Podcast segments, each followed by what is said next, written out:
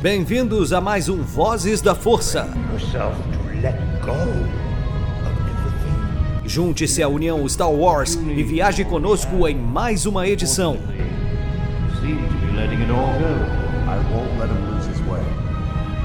Seja também a fagulha que manterá a chama de Star Wars acesa por muitos anos.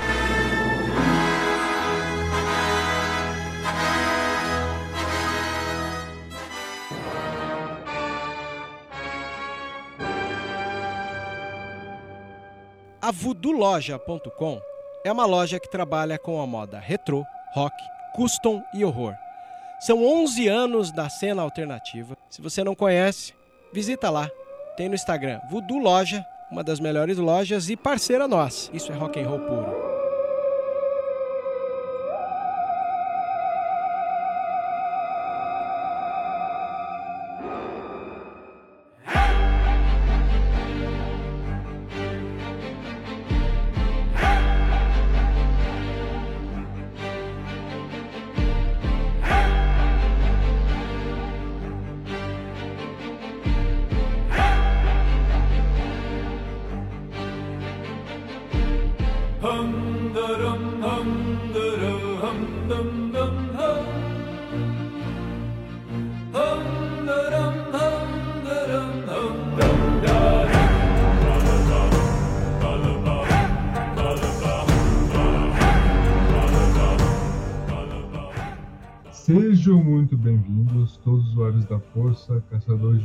E todo mundo que habita a galáxia de Star Wars, inclusive senhores do crime. Aqui é o JP, mais um episódio do Vozes da Força, dessa vez sobre o sexto e penúltimo episódio da série The Book of Boba Fett, que está em falta Boba Fett. Mas estamos aí com o sexto episódio intitulado de Do, do Deserto Vem Estranho. E esse episódio foi simplesmente considerado por alguns como o melhor episódio do Mandoverse. Então, na mesa aqui comigo hoje está simplesmente um convidado que não é tão convidado assim, já é de casa, que é o host do canal do analisador, o Denis, que está sempre aí fazendo lives, etc. E hoje ele está aqui mais uma vez comigo para conversarmos sobre essa série. Fala aí, Denis. E aí, galera, desculpe, porque duas semanas seguidas. hum, Eu, sei que foge, que é, é um desequilíbrio à força nesse podcast, mas estamos aqui para fazer o que der para fazer, tal. Aqui, eu fico honrado que essa cadeira aqui merece pessoas maravilhosas assim e colocar eu aqui. Não sei se eu mereço, mas da- darei o show que vocês merecem. Ou vou tentar. Porra, dizer que tu não. Dizer que tu não, não merece, mano. Pelo amor de Deus. Eu, JP, eu sou apenas um enjeitado pela vida. Um enjeitado. Um enjeitado. Tá. E cara, de primeira assim, dele, de uma forma resumida, o que, que tu achou do episódio? Empolgou, né, cara? Hashtag empolgou total, né? Hashtag empolgou total. O melhor episódio de Mandalorian. Já feito. O o melhor episódio de, de Mandalorian, pra mim é o melhor episódio de Man- do Mandoverse. Tá? Pra mim eu, eu acabo atribuindo assim. É, mas sim, foi realmente muito empolgante. É, eu curti pra caramba. É, e, bom, continuando aqui, começando aqui na verdade a nossa pausa, é, nós começamos ali com um plano do. Nós vimos ali Tatooine, né, etc. E nós vimos os Pikes ali, aquela primeira cena, né, do, deles com especiarias. E aparece simplesmente quem deles ali. Ah, ele. O homem, o Cobb, o Vente. O Cobb, o Vente. Exatamente, aparece o Cobb Vente ali, senhoras e senhores. É, um personagem que muita gente sentiu falta dele, ele já apareceu bem na, no primeiro episódio da segunda temporada de The Mandalorian. Porque ele foi um personagem muito querido pelo público. E agora ele está aí de volta. O episódio começa justamente com ele, surpreendendo uma negociação de especialistas dos Pikes. E é no território dele, Mospelgo. E aí, é, ele mandou um, um recado dizendo que conhece o sindicato, né? E que não permitiria isso em Mospelgo, deixando ele levar os créditos, mas mandando ele deixar as especiarias. Tipo assim, seriam. Mano, sai daqui que eu fico com os créditos e ninguém se machuca. Só que, mano, a gente, a gente conhece os Pikes, né? E os Pikes não são lá muito de fazer acordos e nós vemos ali o Martin, o pistoleiro, tirando em geral e tal. E, e acaba matando eles e deixando um vivo, né? E aí rolou um bagulho bastante interessante que o Cobb Vent ele é, chuta longe os especialistas que estavam no baúzinho ali, né? E aí muita gente falou, pô, ele podia ter vendido, podia ter usado pra, pra ajudar Muspel e tal. Mas ele não é da índole. Ah. Meça suas palavras, né, parça? Porque ali ele estava fazendo os- o que o Leão do Proerd, como diria Carol, Carol Jacutz, nos ensinou, né? Que é praticar resistência contra as drogas e a violência, tá ligado? Ele, ele, ele praticou a violência já, tá ligado? Só que a- as drogas poderiam levar a mais violência. Então, por isso que ele desfez da- das drogas ali, tá ligado? Porque especiaria droga, tá ligado? Não adianta vocês falar com outra coisa, assim, especiaria droga, tá ligado? A fala do, do Cad Bane lá no final que a gente vai chegar deixa bem claro que especiaria é droga. Então, você que vem com esse negócio de ah, é orégano, é canela, orégano e canela, não sei, né, cara? Gente, é droga assim. Sempre em Star Wars, especiaria foi. é, droga foi referenciada como especiaria. Sempre foi assim. É, a gente vê isso nos livros até. É, tanto que quando um personagem está drogado em um dos livros de Star Wars, eles falam, pô, tu usou especiarias? Então, é, é droga, especiarias. E é, depois que tem o título do episódio, nós vemos ali que temos o Mando chegando na localização é, do Luke e do Grogu, é, num planeta verde, pantanoso, que não é, quer dizer, não sabemos até então se é o mesmo planeta ou não, do Templo Jedi, da Academia Jedi, que nós vemos lá no quadrinho Rise of Kylo escrito pelo Charles Soule, que aparece a Academia do Luke, os alunos dele, etc. Não sabemos se é o mesmo planeta, mas dada a vegetação, o local, a arquitetura ali da, do templo, eu creio que sim, pode ser o mesmo planeta. Acho que não teria sentido muito fazer é, o templo Jedi em outro planeta que não seja aquele. É bem possível que seja. E aí nós vemos ali é, que ele conhece alguns droids que são chamados de droids formiga e é bem interessante porque é, o movimento que eles fazem pegando ali os bloquinhos para construir o templo e o jeito que eles se movimentam é total referência a, a uma formiga. Então, cara, você olha assim, é, ele parece muito com aquelas incursões que o Homem-Formiga faz nos filmes da Marvel, tá ligado? Por- principalmente o primeiro filme tal, assim, coordenando as formigas e tal. Inclusive, é, Rest in Peace Anthony, né? Que é- era melhor formiga do, do, do Scott ali naquela. no primeiro filme e tal. Mas, cara, é assim, é um droid que foi é, criado pra esse episódio ali, né? Não tem registro dele em game. Não sei se o universo expandido tem alguma coisa de Legends assim e tal. Alguma coisa parecida. Mas Então, é interessante, porque, cara, antes de fazer a live, eu tava procurando imagens do templo, assim, tá ligado? Do, do que apareceu no episódio 8. E aí, cara, eu, eu tava vendo, assim, a- aquela foto aérea da ilha que eles bateram lá e tal, sentando de andaime atrás do, das casinhas e tal, assim, né? Aí você olha assim, tipo, cara, como assim? Como é que os caras fizeram isso lá em Star Wars? Tal, assim, como, é- como seria feito? Aí, tipo assim, esse episódio resolve, né? Usa a inteligência, da, da o poder da matemática, como diria certos podcasters aí, né? Pra calcular certinho como é que encaixa cada pedra. sim, sim. Eu achei bem interessante também que o, o, o Mando ele toma um chá de cadeira, né? Literalmente. É engraçado. Literal. porque- literalmente, né? É tipo, é- é- o- o- os droids estão ali montando, né? A, a cadeirinha pra ele, ele fica ali, né? E, o- e é engraçado que quando o R2 recebe ele, é, ele fica xingando ele e tal, e depois se desliga. Então, tipo assim, a marca do R2 ser mal educado, assim, ser bocudo e tal. Então foi muito legal isso. E simplesmente se desligou e deixou o mando sozinho ali. E aí é, corta para um plano a, gente, onde a gente tem o Grogu e o Luke é, se concentrando para manipular força, né? E a gente vê que o Grogu quer pegar um sapinho e aí o, o Luke ele levanta todos assim, né?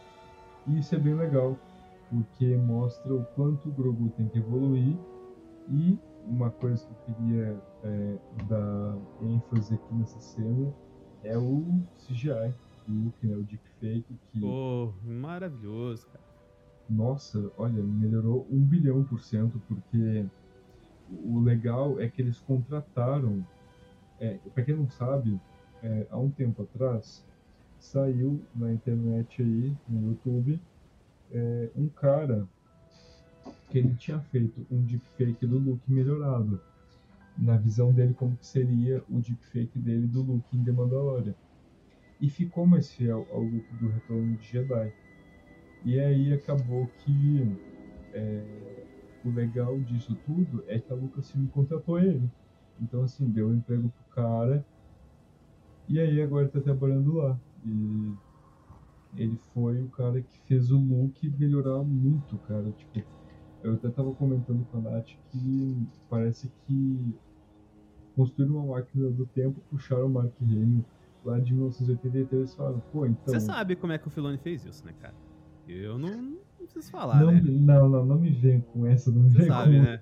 Não, não, o, o- o ouvinte que tá acompanhando a gente aqui sabe disso, né? Não, Ana Luísa que tá editando, o Vebs que tá decupando. Vocês sabem, vocês sabem como é que o Filoni fez isso. né? Mundo entre mundos tá proibido aqui, tá barrado.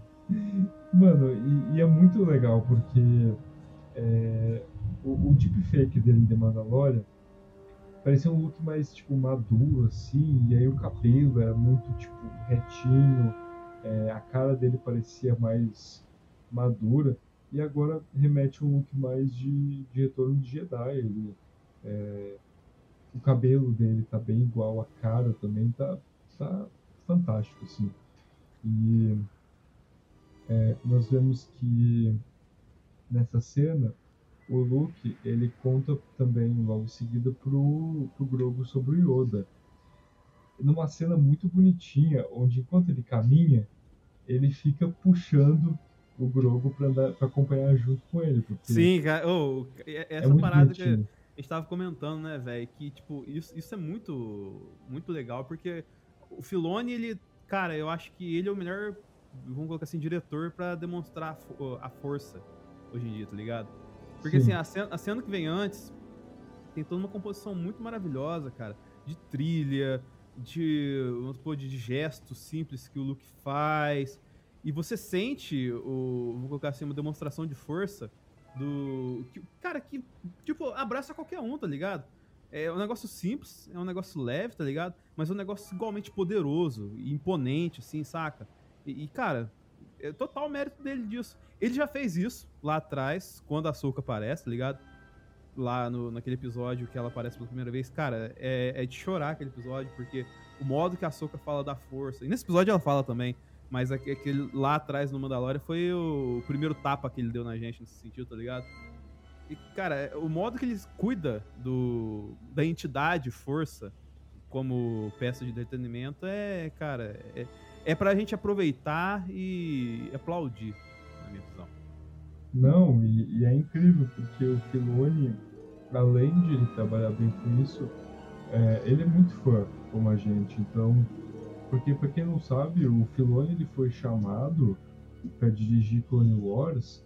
Ele recebeu a ligação para dirigir Clone Wars, pra, quando ele soube de um projeto tal é, de Clone Wars, quando ele estava na fila da pré-estreia da Vingança do Sith, em 2005 Uhum.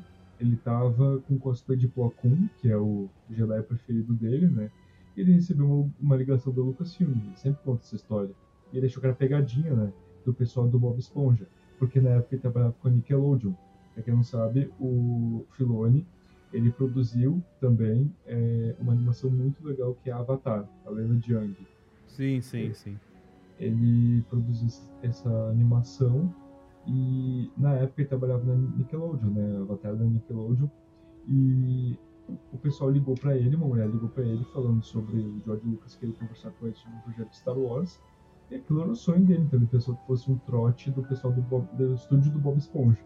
Tanto que ele respondeu a mulher meio todo, todo folgado, assim, falando, mano, pare de brincar que eu tô aqui pra ir assistir a conclusão da segunda trilogia de Star Wars. Agora não tô com tempo pra isso. e aí. E aí, mano, ele quase perdeu a chance, porque a mulher ficou falando, mano, aqui é a Lucasfilm, eu, tô, eu, eu sou da Lucasfilm, eu tô falando em nome do George Lucas, não é zoeira. E, tipo, chegou um momento que ele realmente levou a sério, porque se ele levasse um pouquinho mais da zoeira, ele ia perder a chance. E aí é, é legal isso, porque por conta dele ser fã, ele leva as coisas mais ao pé da letra, como a gente queria ver. E esse lance do Luke levando o Grogu junto com ele, usando a força para levar junto com ele, é muito bonito, porque os Jedi das prequels em The Clone Wars, a gente vê que a força para eles parece algo muito sagrado, intocável. É, é cara, é sutil e inteligente ao mesmo tempo, cara. É muito foda. Sim. É um detalhe, é um detalhe que se tu assiste ali, é uma coisa bonitinha que parece que não tem muita importância, mas se tu começa a pensar e analisar, tu vê que é uma coisa bem profunda. E porque lá nas prequels e em The Clone Wars, os Jedi, eles parecia que a força era algo simplesmente intocável, que eles só podiam usar em situações de emergência. E, e, tipo assim, a gente vê ali que o Luke ele pode usar força, então ele usa nas situações que ele quiser, não é algo de tipo, só usar em emergências. Então ele usa ali enquanto o Grogu tá andando com ele. E é muito legal, porque ele começa a conversar sobre Yoda, fala que é da mesma raça dele, fala sobre ele falar engraçado, fala de uma forma enigmática, ao contrário. Muito bonito. Ainda fala esquisito assim? Mas, cara, esse lance de você falando é, é. Cara, é o lance que, tipo assim, tem a galera mais purista, né, que vai falar: ah, mas estão banalizando o uso da força em Star Wars, usando com coisas banais e tudo mais. Mano, oh, na moral, velho, você acha que. a parte tava comentando com a gente agora há pouco lá na live, né, cara? Pô, você acha que se eu tivesse a força que nem agora eu queria um pouquinho mais de melão que eu tava comendo aqui. Você não acha que eu ia usar a força pra levar o potinho e trazer pra eu ficar sentado aqui, tá ligado? Então, assim, cara, isso deve ser comum, recorrente, não é desrespeitoso, não, tá ligado? Só porque você conseguiu utilizar um negócio, você utiliza da maneira que você quiser, você está sendo desrespeitoso, você não tá prejudicando ninguém. Se você prejudica alguém usando alguma coisa tão nobre, aí sim é desrespeito. Mas, cara, ele tá só, tipo, fazendo o Grogu acompanhar a caminhada dele, tá ligado? Que foda isso, tá ligado? Exatamente, cara. Não é porque uma coisa pequena que é desrespeitosa, não quer dizer isso. O cliente falou. Tipo assim, levar o potinho lá e pegar o melão não quer dizer que é desrespeitoso. É, tipo, o cliente falou, se estivesse fazendo mal para alguém que seria desrespeitoso. E tipo, é, é, muito bonitinho isso, porque enquanto ele tá falando ali pro, pro Yoda também, quer dizer, pro Grogu sobre Yoda, é, ele fala sobre o passado do Grogu, você não pode se lembrar. E aí nisso eu achei muito bonito que ele toca na testa do Grogu e dá um efeito de olho, que é o mesmo efeito que dá no Anakin lá no episódio 3 e no episódio 2, quando ele tem sonhos com a Shmi, com a mãe dele, né, e com a Padmé morrendo. É o mesmo efeito. E aí ele, a gente vê ali um flashback, cara, da Ordem 66 que simplesmente eu amei nossa, eu pirei naquela hora. Porque, mano, eu, eu gosto porque assim, ó. As séries, essas séries que estão lançando, além do pessoal dizer que estão sendo feitas para descanonizar ciclos, também falam que estão querendo desconsiderar as prequels. Aí tu vai lá e joga o que? No episódio que é de Bane, a Ahsoka, um flashback da Ordem 66. Mano, da onde que estão descanonizando? Da onde que só querem saber de trilogia clássica, tá ligado? Então, assim, eu achei lindo porque a gente vê ali vários Jedi lutando contra a 51ª Legião, que era a, o batalhão do, do Vader, né, do Nakin. E é muito bonito porque tem alguns Jedi ali lutando contra eles. Atrás está o Grogu, que não mudou porra nenhuma, como o Denis falou, né, antes. Não mudou né? nada. Cara, tipo... ele, ele usou a força para congelar uns 40 anos no tempo. Mano, cara, o, o Grogu, na época da Ordem 66, ele tinha 23 anos, porque ele e o Anakin nasceram no mesmo ano. Então, ali na época da Ordem 66, ele tinha 23 anos, igual o Anakin. E agora em The Mandalorian ele tem 50. Mano, não mudou nada. Em 30 anos o cara não mudou nada. Então, assim, surreal. Ô, cara, mas isso aí é interessante por um lado que, assim, todo mundo fala, ah, tadinho do Grogu e tal, assim. Mas, assim, a gente não sabe. Isso aqui é uma coisa totalmente aleatória que eu tô jogando, teoria doida aqui. É, será que o, entre aspas, ele ser lesadinho como ele é, não é culpa dele usar tanto a força assim pra se manter é, intacto, tá ligado? Tipo, será que não é uma consequência desse rolê, tá ligado? Tipo, ele usou tanta força, mas tanta força que ele tem dificuldade de evoluir. Cara, isso me lembrou uma teoria. É, é bom, é boa a tua teoria, só que eu lembrei que. Não, eu sei que é uma comédia, JP. Eu, eu, eu, eu vim Não. aqui pra, pra, pra, ser, pra fazer rir e pra, Não, pra rir também. É que tem uma teoria, o pessoal criou uma teoria de que o Jar Jar, Binks, ele é tão poderoso com a força, ele é bobão daquele jeito que ele é tão, mas tão, mas tão poderoso a força que isso deixou ele bobo. Tipo, é como se ele tivesse se drogado com a força e a força deixou ele lesado, tipo, de tanto que ele não aguentou o tanto de poder que ele tinha. E toda essa, essa teoria do Grogu é a mesma coisa. Mano, é muito bom, mas tipo, é, assim, eu creio que não. É possível, eu acho, mas eu creio que não. Porque a espécie do Yoda realmente, ela é assim. Ela é uma espécie que vive muito, que ela amadurece de forma lenta. E, tipo, o pessoal leva a pé da letra aquele comentário do Yoda no Império Contra-Ataca, que ele fala que por 800 anos ele treinou vários Jedi. Ele tem 900 anos ali, então com 100 anos ele já estava treinando Jedi. Mas não sabemos. É, o Yoda estava muito caduco ali. Então é, é possível que, sei lá, tenha sido com 150, quase 200, e aí ele arredondou para 100.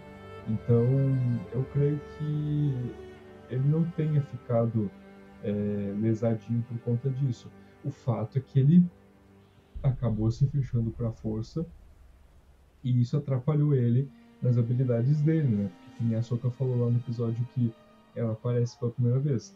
Ele se fechou para a força e por conta e ele ficou usando constantemente a força para se proteger, né? E, mano, preservar. na moral, na moral, esse tipo de coisa rola na vida da gente.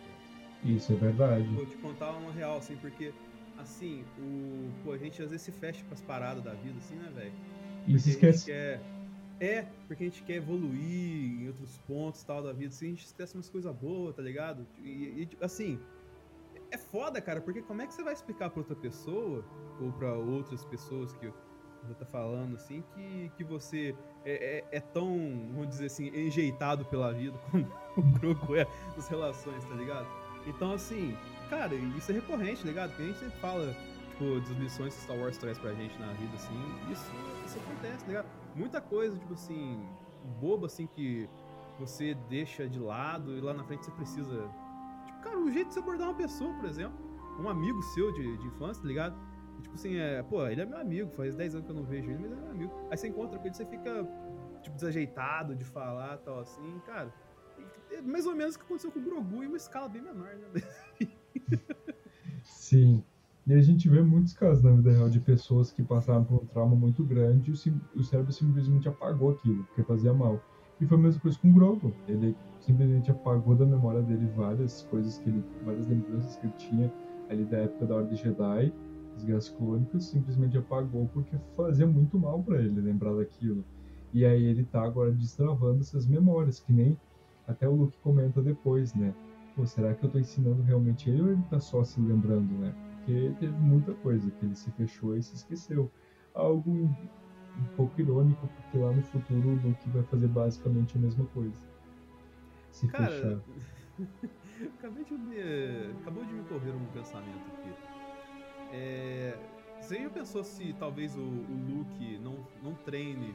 A gente, é, gente falar das consequências do- da escolha no final do episódio, provavelmente aqui. Mas já parou pensar que o Luke tenha visto que ele seja um cara completo e não precisa treinar? É possível. É que eu falei, né? Eu falei várias, já falei várias vezes que a forma de The Mandalorian que é aplicada nas outras séries de Star Wars, ela é uma forma que é muito imprevisível. Tu não consegue adivinhar o que vai acontecer no próximo episódio. O que é excelente. O que é excelente, porque isso não te dá margem para ficar criando teoria, ou não te dá margem para ficar, tipo. Não é, digamos, é, com tédio, mas o, o próximo episódio que vai lançar ele não te dá, tu não tem muita visão sobre o que vai acontecer nele. E aí tu acaba ficando, tipo, perdido. E isso é muito bom, porque daí tu não cria muita expectativa, às vezes, em cima de uma teoria falsa, algo assim, porque não tem muita margem para teoria. Então acho que por isso que The Mandalorian deu muito certo, por exemplo.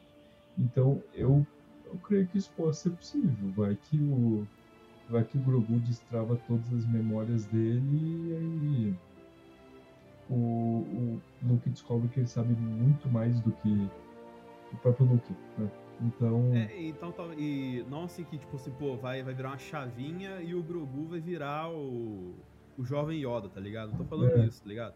Mas, tipo assim, vamos colocar que ao longo do treinamento, talvez de fato, que nem a galera fala que tem a questão do retcon que o Filoni fez, porque teoricamente o primeiro aluno dele foi o Ben Solo e tal. É, vamos colocar um, o outro modo de você justificar que é, ele tenha, entre aspas, treinado o Grogu antes e não seja considerado aluno, vamos colocar que assim, ele ao passo que ele vai é, treinando, ou pelo menos tentando fazer o Grogu treinar, ele descubra, cara, esse cara não precisa treinar, ele precisa de um desbloqueio, entendeu? Tipo assim, talvez ele, ele descubra na jornada que ele tem que mudar a rota. Porque a Soka falou também várias vezes ao longo do episódio isso, né? Tipo, algumas vezes o, o Padawan conduz o mestre, né? É, tu descreveu basicamente Fallen Order, porque o jogo de, de Jedi Fallen Order é assim, o Cal Kestis, ele, é, inclusive é o, quem interpreta ele é o ator, do, o ator Cameron Monaghan, que É o Coringa do Gotham. o Coringa do Gotham, quem interpreta no jogo o Cal Kestis é o Cameron Monaghan, que ele é bem fã de Star Wars, que inclusive a gente quer muito ver no live action, o Cal no live action, e o, o jogo é ass- o jogo é assim, o Cal ele é um sobrevivente da Ordem 66 que ele se fechou para força e esqueceu muita coisa do, do mestre dele das guerras crônicas porque ele tinha trauma com isso. E ao longo do jogo tu vai fazendo o quê? Tu vai relembrando as habilidades dele. O Cal não vai aprendendo as habilidades, ele vai lembrando. E aí tu vai desbloqueando as habilidades. Ele- durante o jogo tem flashbacks em que ele lembra de treinamentos dele do passado e aí por conta disso no futuro ele volta a aprender essa habilidade, porque ele lembrou de como se usa. Então é a mesma coisa que poderia acontecer com o Grogu, sabe? Ao longo do treinamento ele vai lembrando e vai desbloqueando. E eu acho que isso é bem possível, porque a gente tem que lembrar que assim, é, os Jedi ali nas prequels eles treinavam desde muito, muito cedo, tipo desde os dois, três anos. E Younglings começa o treinamento com dois, três, quatro anos, assim. Viram Padawan com oito, nove. E. E, tipo, o Grogu tem 50 anos. Vai ver, ele tem treinamento por muito, muito tempo. A própria Soka diz no, no primeiro episódio que ela aparece que ele treinou com os mais renomados mestres Jedi da Ordem. Então, assim, ele treinou com vários. Ele teve vários mestres. Talvez ele tenha treinado com o próprio Yoda. Talvez ele tenha, te- tipo assim, talvez até o Luke tenha falado do Yoda e o Grogu, tipo, pensou na cabeça dele, maluco, eu já conheço ele, eu treinei com ele também. Então, é, ele deve ter treinado com vários mestres Jedi. Então, ele Qui-Gon Jinn. o Qui-Gon também. Então, é... ah, na real não, porque não pode ser mesmo. Verdade. Ele dizia, ah, porque o Anakin ele tem a mesma idade, mas o Anakin, quando o Qui-Gon conheceu, ele tinha 9 anos. É verdade. Ele pode ter treinado com o Qui-Gon, também treinou com vários. Então, assim, talvez seja isso. Ele só precisa de um desbloqueio. E- Legal. pra gente terminar, eu vou, eu juro que eu vou parar essa última. É, porque assim, é, o, o Mando tá com a nave da Padme agora, né? Isso. E a pessoa que se, que se o, o Grogu entrar na nave da Padme, volta que nem flashback, tá ligado? Pá, pá, pá, pá. Várias lembranças do passado e tal, assim. Meio que desbloqueia o Grogu, tá ligado? Ah, agora eu lembro. Pensou? Por causa, tipo, pô, ele entrar numa parada do passado dele assim e tal. Desculpe, galera, é muito especiaria. muito específico. É muito bastões mortais.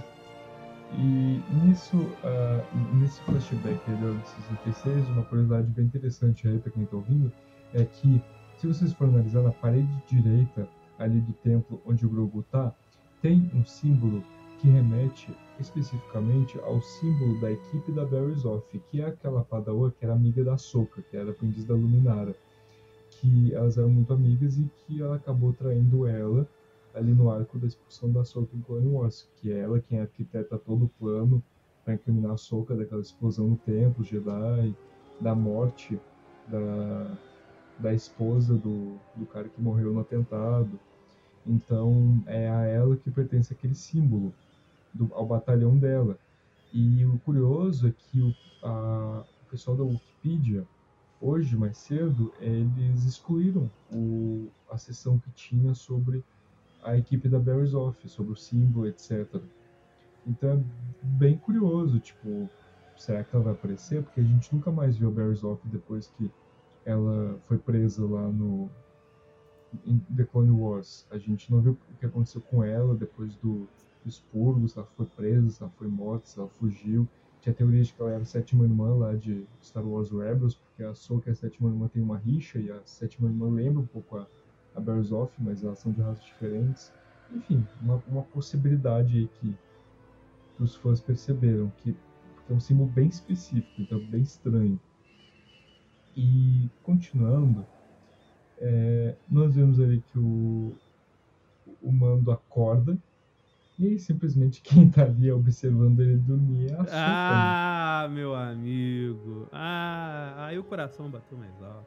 Aí o coração bateu mais alto, porque assim, ó, Ah, gente... Aí o filonismo gritou. Mano, a, ainda a Nath falou pra mim, quando, quando teve o episódio passado, a Nath virou pra mim e falou, ah, é, quem que vai dirigir o próximo? Eu falei, ah, o Filoni. Ela falou, então vai ter a Soca. Ele vai enfiar a Soca em algum lugar. Enfiou a Soca onde ele pôde. Então, assim, sensacional a aparição dela. É, nós vemos daí que ela, tipo, tá perguntando, né, o que tá fazendo ali. O Mando fala que veio ver a criança, né. E aí muita gente criticou a Ahsoka, né, porque o que acontece? O Mando foi ali pra entregar o, a malha de Beskar pro, pro Grogu, né, e a gente vê que a Ahsoka ali tem uma conversa com ele, dizendo que o Grogu ver ele não seria bom, porque é, o Grogu agora ele tá treinando e aí isso seria uma distração muito grande para ele, porque a conexão que ele tem com o Mando é algo muito forte, um laço muito inquebrável, muito duradouro, e que o Grogu ver ele iria remeter lembranças que seriam ruins para o treinamento dele agora. E aí ela fala, né? Ah, até pergunta pra ele, pô, tu tá fazendo isso por ele ou por você? E aí até o Mando fala, ah, eu que ajudar ele tal, que ele é enjeitado. Ele nunca admite, né, que ama o Grogu. E aí, no fim das contas, a gente vê lá no, no episódio, a gente vê ele naquela cena, andando no meio de bambu, ele a Soka, a gente vê que de um certo lugar ali, ele vê numa montanha, num topo, numa colina, o Grogu e o Luke treinando. E aí ele fica olhando eles e aí ah, ele acaba falando pra, pra Soka que é pra entregar pro Grogu a malha e que ele tinha que ir. E aí ele acaba escolhendo não ver ele, né? E aí bastante gente criticou a Soka por isso, dizendo que ela tava é, falando igual os Jedi das prequels, só que tipo, mano, ela foi criada ali, tipo, ela, ela sabia aqueles ensinamentos, aqueles dogmas eram errados, mas ela ainda tá aprendendo isso. E ela tá mudando. E, vamos ver assim, resta algumas coisas ainda, porque essa é a criação dela. Então, o fato de ela não encorajar o- os laços ali entre o, o Mando e o Grogu é um reflexo da criação dela. Então, assim, eu acho que é bem justificável. Mano. Cara, é- a Soca metendo os real, velho. Eu fui Zack Snyder nessa, eu fui visionário. Eu, eu sabia que ia rolar, tá ligado? Então, assim, tipo, mano, a Soca rainha, tá ligado? Meteu os real. Pô, você vai lá, você vai estragar o moleque, velho. Ele tá mó bem ali, tá ligado? Tipo assim, talvez ele tá mais seguro aqui que seguro com você. Ele tá aqui com o maior Jedi do, da- do universo, tá ligado? Então, tipo assim, deixa o moleque de boa, cara. E outra coisa, ele vai te ver, ele vai ficar mais balançado pelo rolê todo, tá ligado? Porque a conexão com vocês é muito forte e tal, e, tipo, ele tem que dar um. Ele tem que partir, então, ó. Tra... Não embaça o rolê, não, tá ligado? Tipo assim, cara, a soca rainha rastadinha, velho. Você tem que falar isso aí. É, exprime- é, expressar um sentimento, tá ligado? Expressar uma questão lógica e básica de- dentro do, do que é proposto ali. na questão do caminho Jedi, apesar dela não ser uma Jedi, as Hum. pessoas aí, ligado? Mas, cara, é, é fu- fundamental, tá ligado? E tipo assim, mano, é, é o que precisava rolar ali, tá ligado? Se vai dar certo ou não, por causa do desfecho do episódio, isso aí é, é uma coisa pro, pro Star Wars futuro nos dizer, tá ligado? Mas pro momento ali, cara, achei ideal. Eu também achei ideal, não julgo a Soca, porque ela jogou real, como tu disse. A Soca aí o resto nadinha, porque ela simplesmente jogou aí a real pra ele. E ele foi embora, né? E aí nisso a gente vê que quando ele tá indo embora com, com o caça de Nabu ali, aí One, é, o Grogu vê ele indo embora, assim, de mãozinha. Né? E é muito legal porque naquele momento a gente vê que o Grogu ele tá nas costas do Luke, igual a ele lá em Dagobah, no Império Contra-Ataca, treinando com o Yoda, mas dessa vez inverteu, né? Dessa vez o mestre que tá carregando o aprendiz. E aí a gente vê praticamente a mesma coisa que no Production, que eu achei lindo, que era ele se balançando esse pós, dando pirueta, dando mortal ali, correndo e tal, ensinando o Grogu. Mano, lindo, linda referência. Não, e assim, o... a gente tava falando. Cola na nossa live do analisador lá, que a gente teve um, um longo papo sobre CG, tá ligado? E essa parte, entre aspas, que você vê que o, o Luke não é o Mark Hamill, tá ligado? Então, assim, mas, cara, não é nada que estraga o episódio. Mas é outra parada, cara, o, Filo, o manja disso, velho. Tipo, trazer o. A questão, ah, mas é um Jedi sem treinar? Então vamos pôr um treinamento aqui. Ah, mas tipo, o que, que ele fez assim pra mostrar? Não, fez X, Y, Z, tá ligado? Tipo, to, todo a listinha do, do que a gente quer ver e a listinha do cara mais chato de Star Wars, ela foi preenchida, tá ligado? É isso que é o. Cara, esse é o diferencial do cara, velho. É essa, ter essa leitura, tá ligado? O Filoni sabe fazer uma leitura do essencial na listinha do cara chato e na listinha do fã do que deve ser mostrado da força, tá ligado? E isso é um puta diferencial. Por isso que eu falo que ele é o cara certo pra conduzir certos projetos, tá ligado? Logicamente, é, que nem eu falei no programa passado, a Bryce, ela tem a visão feminina que Star Wars precisa, tá ligado? Mas acho que a visão da força que vão colocar agrada a todo mundo, essa você tem que falar com o Filone e, e o Favreau também, porque o Favreau é responsável por tudo isso. Tipo assim, a visão do pessoal que quer referência, né? Material de, de universo expandido é com eles, tá ligado? Tipo, mostrar o personagem da série tal, é, fazer referência ao tal quadrinho, é com eles, essa parte. O que o que o pessoal quer é os dois que dão. E é, aqui daí, depois desse momento aí de parkour do, do Luke, é, tem um momento que o, o Grogu é, usa a esfera de treinamento, a bolinha de treinamento que a gente vê lá em Uma Nova Esperança que o Luke usa. É, a gente vê o, o Grogu usando, é muito bonitinho, porque Cara, até o Grogu caindo. é, fofo, tá o ligado? Grogu ainda é fofo, porque o primeiro tiro acerta ele e ele cai pra longe, assim. E os barulhinhos que ele faz, né? Sim. Foi muito bonitinho. E nós vemos que ele. O, o Luke manda um. É, faça ou não faça, tentativa não há, né? Igual o Yoda. É, praxe. Aí o Grogu se concentra e consegue. E ele começa a pular, aí ele começa a pular doidado, fica pulando pra lá e pra cá. E aí a Soka começa. Aí, mano, nós tivemos aí um momento importante da história de Star Wars. O que, que a gente teve? Hum, O que, que a gente teve aí, mano? a gente teve lágrimas. Mano, A gente teve emoção. simplesmente o encontro, pela primeira vez visto, capturado, da Soka com o Luke. Mano, isso era um sonho. Tem isso no Legends, cara? Não, não, não tem. Nada? Nunca foi feito nenhuma obra juntando os dois? Não por quê? Porque os materiais que tiveram do Luke na nova Ordem Jedi ali foi feito tudo em 1999 até mais ou menos 2013. E o que acontece? Clone Wars surgiu ali em 2008 e aí na quinta temporada de Clone Wars, que foi ali em 2012, a Soka foi expulsa da Ordem Jedi, o ela é expulsa.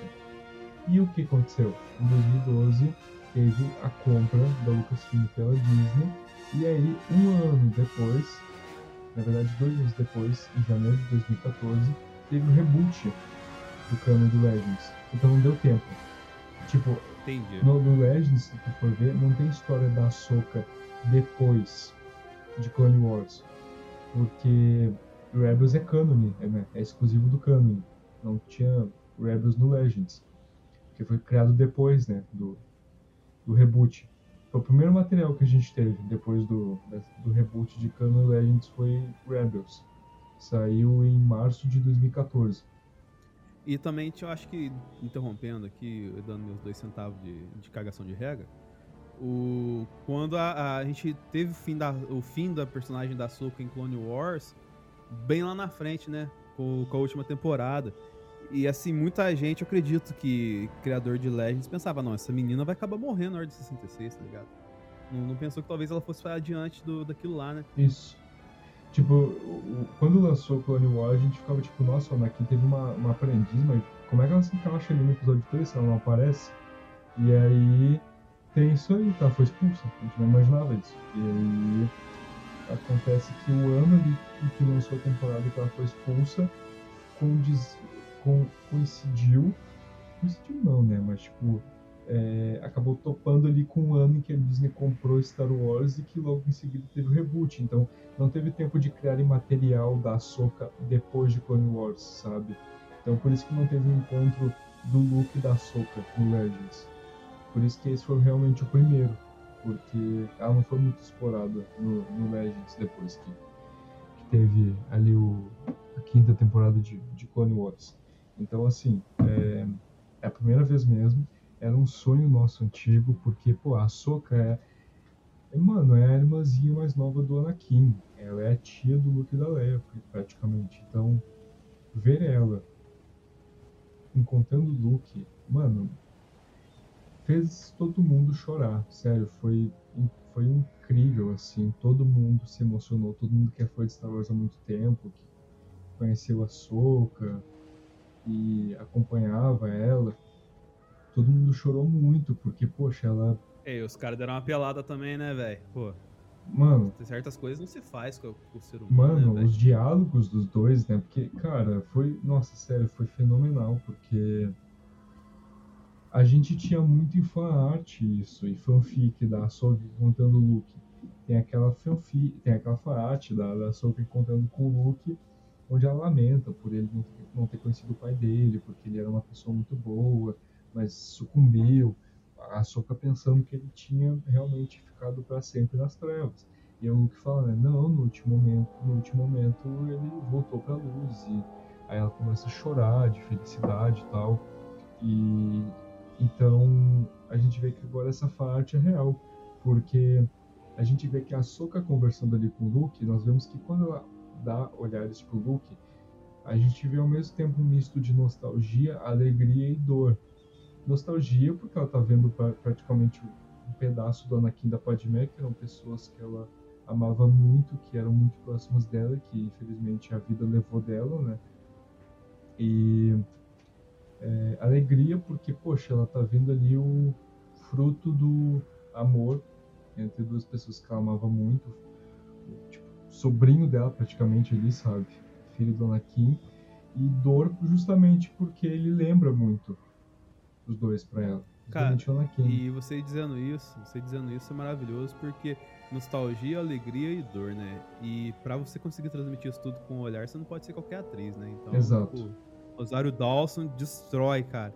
É, é, tipo assim, o, o povo colocou ela onde ela está, tá ligado? E ela tá fazendo jus ao, ao que o povo quer. Exato. E isso que é o mais foda. Exato, mano. Não pode ser realmente qualquer atriz. Não tinha ninguém melhor pra interpretar a Soca do que a Rosário. Ela sempre quis interpretar a Soca e deu muito certo. Aí agora a gente viu por que ela queria tanto papel. Mano, ela é muito boa como a Soca. Simplesmente incrível. E, mano, ela conseguiu transmitir tudo isso pra mim com os olhares ela dava enquanto conversava com o Luke. E eu digo isso é, porque eu creio que o, o Luke contou sim pra ela que o, o Anakin, né, o Vader acabou se redimindo no, no final da vida dele. Porque eu, eu creio que se ele não tivesse contado, se a Ahsoka ainda estivesse com a, a ideia de que o, o Anakin morreu como Vader mesmo, morreu como Sith, eu creio, que ela, eu creio que ela seria muito mais triste, muito mais melancólica ao ver o, o Luke. E não, ela parece tipo infeliz, assim, tri, triste, mas em paz. Então eu creio que ela soube sim da, do que aconteceu com Anakin. E a gente está torcendo muito para agora mostrar em alguma mídia esse primeiro encontro dos dois, né, da, da e do Luke, para a gente ver como que foi realmente, porque eu quero muito ver como que foi. E mano, lindo mesmo, assim, o diálogo dos dois ali enquanto o o Grogu tava treinando, né? Nossa, até me arrepiei conversando. Por... Mas, cara, é, é, é, porque, tipo assim, é, é a mesma coisa que a gente falou brincando lá na, nas lives de, de Aranha Verso. É, de Aranha Verso, não, de, de Homem-Aranha 3. O Miranhos, como eu falo. Que, tipo assim, é, quando os três ficam juntos é ouro na tela, velho. Qualquer coisa que aconteça ali, ah, mas tem uma continuidade aqui, ah, mas essa fala não faz o menor sentido. Cara, você esquece, você releva por conta de que a execução é bem feita. Entendeu? Então, tipo assim, pequenos erros que você se atentaria, você releva. E assim, como se não bastasse isso que eu, que eu falei, tipo, você relevar muita coisa, não teve muita coisa a ser relevada, exato, tá exato. Porque foi muito bom, velho. Foi muito bem pensado o rolê ali. Então, tipo, cara, é, é muito. É, é, muito legal você ver uma parada assim, tá ligado? Tipo, é, os caras pensam e de cada frase, de cada palavra, assim. Cara, de diálogos, é, esse episódio tá sensacional. O do Cad Bane no final lá, o lance do nariz, é maravilhoso, tá ligado? Mas assim, cara, é, é tipo.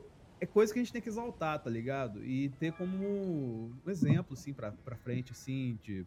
É, meio que pra gente ajustar a nossa barreira, assim, tá ligado? E ver, tipo, será que eu tô só sendo a bit do negócio ou será que tô vendo um negócio bom de verdade, tá ligado? Então, tipo, são momentos assim que fazem a gente fazer isso aqui, por exemplo, com vocês aqui, né? De compartilhar experiências com a galera e tal. Eu fico feliz. A verdade é essa. Satisfação aspira satisfação aspira mesmo. Porque eles falou, não teve muito o que relevar, foi simplesmente muito bem executado e pensado aquilo. Nossa, tô emocionado só de lembrar que eu tô vendo fora. Ah, chora, chora, chora não. chora Ah, cara, nossa, não tem como. Foi realmente muito lindo. Eu lembro que eu tava conversando com o João, o Jedi, sobre o episódio, e eu perguntei como é que foi, ele mandou foto chorando pra mim, porque geral chorou, mano. Foi realmente muito lindo. E se não basta, que nem o Vebs falou, quando ele e a Soca, o Luke e a Soca tocaram olhares, o Vebs derrubou ele. Ele começou a chorar muito porque é lindo, cara, sabe? É simplesmente lindo e Cara, a tranquilidade da, da cena, tá ligado? Porque, tipo, cria uma paz, como se os caras estivessem no outro nível, tá ligado? Sim. Logicamente, eles estão no outro nível por causa que eles são Jedi, picas da galáxia ali, tá ligado? A Soca, Mas, a Soca não, é... né? A Soca é cidadã. Ah, não, a Soka não é Jedi, não, gente.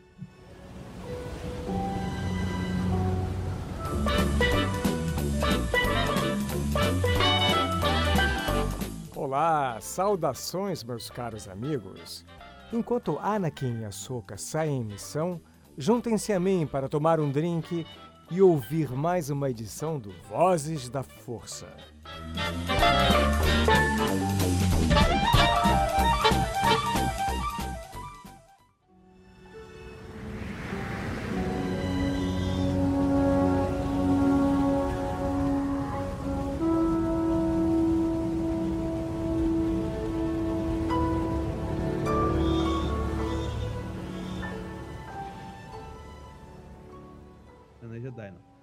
assim, é, você vê que eles estão em outro, outro plano, saca? Eles estão superior no, no rolê ali. E, cara, isso é muito foda, velho. Porque você consegue sentir que, tipo, você tá num, num, numa conversa ali, você tá num diálogo ali de, de duas. De duas criaturas, assim, que estão superior a questões dilemas do dia a dia, assim, cara.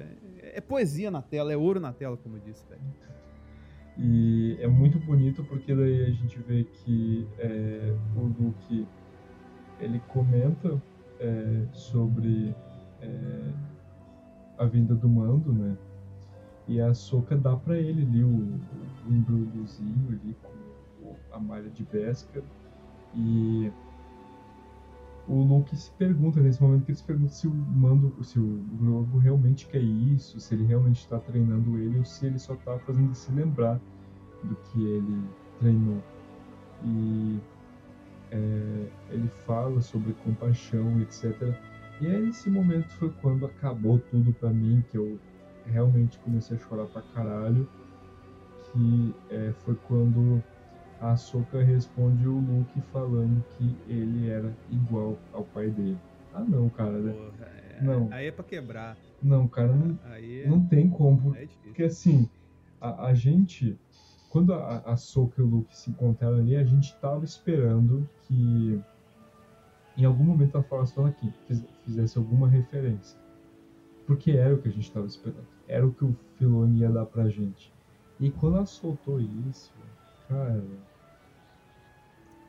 Ô, os, os caras fazem ca- cachorrada que chama isso aí. cachorrada. cachorrada. Cachorrada. Que nem, que nem eu falei quando acabou o episódio, a primeira reação. Cara, o Filone é um cachorro. cara, eu, ele, ele faz isso na, na, na filha da putagem mesmo, cara. Isso que é foda. E, e dá certo, cara. Dá certo porque é bem feito, tá ligado? Dá certo porque tem coração na parada ali, tá ligado? Você pode questionar o Filone, ah, ele fez retcon da minha HQ favorita, autografada pelo sei lá das... Mas, velho, cara, é assim como eu falei na, na live, né? Cara, tem o seu próprio canon, tá ligado? É, valide as coisas que você gosta, tá ligado? Independente se for Canon Legends, mas aproveite Star Wars. O Filoni tá fazendo isso. E você? Pois é. Cada um com seu canon. E. Cada um com seu Canon. E aí o que acontece ali? A a Asuka comenta pra ele confiar no instinto dele, treinar o Grogu, e vai embora. E aí quando vai- eles vão embora, o Luke ainda manda um, ah, a gente vai se ver de novo, e ela fala, talvez. E aí mandam que a força esteja com você. Mas, mano, é óbvio que eles vão se encontrar de novo. Tu acha que a, que a Asuka não vai querer ver o sobrinho dela, tá ligado? Mano, óbvio que sim. Então, é, depois disso corta pro plano da cachorrada de novo, do mando voltando pro palácio do Boba. E toda a galera ali tá reunida. Ô, JP, eu vou dar trabalho pra edição mais uma vez, cara. Porque eu quero que. Ana Luísa, você mesmo, Ana Luísa. Eu quero que você coloque a fala do Mando. Do Mando, não. Eu quero que você coloque a fala do Boba Fett no episódio pra gente. Essa é a fala dele. Pronto. Não. É. E é porque assim, a gente, o, o mando chega ali, né? E aí a Fennec tá dando panorama da situação dos Pikes no mapa. E aí o que acontece? O Boba, o protagonista de Book of Boba, olha que surpresa. Ele aparece ali. Olha só que surpresa. Quem diria, hein? Porra. E nisso o, o mando diz que talvez ele possa ajudar porque a Fennec fala que eles não têm pessoas suficientes para combater os Pikes. E aí ele vai para onde? Mospelgo. É por isso que a gente entende que o Cobb Vent apareceu no início. Não, não é Mospel algo, não. Não, não, não, é não. outro. Desculpa, errei o nome. Vila da Felicidade. Porra, muito melhor. Não, não, desculpa. Vila Livre. Vila Livre. ai, ai. Vila da Felicidade ficou bom. Eu acho que esse ficou melhor ainda. Mano, É nome de série de novela da Vila da Felicidade. Agora com vocês no horário Vila da Felicidade. Vila Livre. Com Camila Pitanga. E enqu- enquanto ele tá indo atrás ali do Cobb Vent, Mospelgo, a gente, ele dá uma passada ali por um plano onde aparece o Sandcrawler dos Jawa, que é o transporte deles. E, mano, o que, que tem ali, Denis, em cima do Sandcrawler deles? Ah, tem um fóssil. Então deu um fóssil de dragão crente ali, né? mano, os caras não perdoam uma Filone Favreau. Cara, eu, eu só... Vocês não merecem palmas, vocês merecem o Tocantins inteiro. Porque, velho, se É boa, já tá. Vocês não deixam passar uma, velho. Eles foram lá e fizeram referência ao Dragon Crate no início da segunda temporada de The Mandalorian. Assim, ó. Sensacional. E a gente vê ali o. O, o, chegando em, em Mospelgo. É, o Cobb até comenta sobre o caça de Nabu. O, o Mando e tal. Eles dão uma olhada juntos pro caça, tipo assim, pô, esse é o carro, tunadaço, né? E aí, nisso o Mando começa a falar sobre o povo querer ajudar, os que são bons de coração que vão ajudar na causa. E aí o Cobb Vent mete uma de, mano, já te ajudei, a gente já tá aqui, então deixa quieto aqui na minha que eu vou liderar eles. E aí surge aquele barman lá do, daquela raça dos Wakeway, lá, puto da cara, ah, aqui é, é a Vila Livre, a gente não vai servir mais ninguém e tal, a gente não tem nenhum problema, vocês que se virem da cidade, né? Acho legal que ele falou os da cidade, né? Porque eles são os, os grossos de Tatooine. E aí, Os grossos. é. Eles são os caipiras de Tatooine. Ele falou, deixa pros da cidade resolver isso. Aí, tá, né, ok, então, beleza. E aí, é, o Mando, ele rebate, né, é, dizendo que as pessoas, mesmo assim, vão querer ajudar. E nisso, o Mando chama ele de covarde, dizendo, Ele, ele- ele manda uma frase muito doida ali, né, cara? ele, Tipo, quer ver? ele fala, acho, não sei se. ele fala, as pessoas boas devem se impor antes que os especialistas cheguem até aqui. Isso. E aí o Cobb mais uma vez diz que não vai, aí ele fala que ele é um covarde, né? O Cobb é um covarde. E aí ele, ele dá uma intimidada, ele fala que não tem jeito fácil de se pedir um favor, né? E aí o Cobb Vent fala, ah tá, vou, vou ver o que eu posso fazer. E aí o nisso, logo depois o que acontece? O, ti o título do episódio Nossa, a gente precisa guardar isso.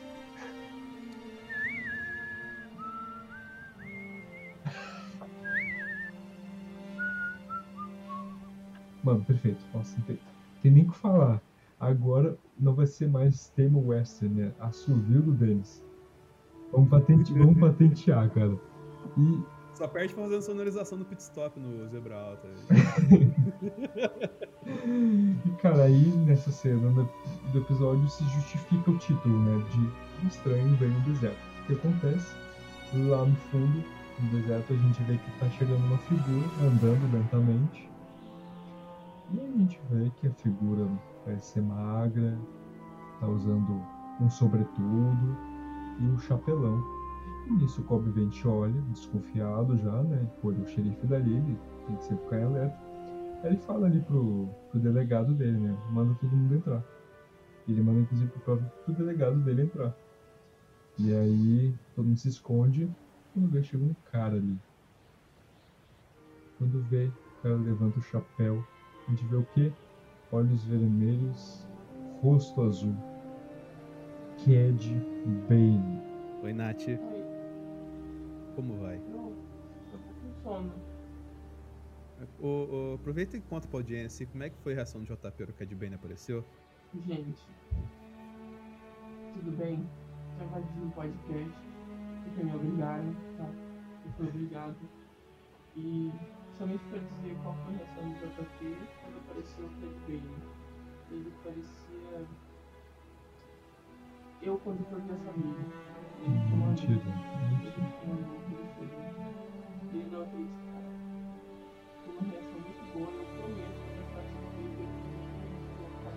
vou Não, não, isso não pode acontecer. Sem, ah, vai ter que acontecer agora.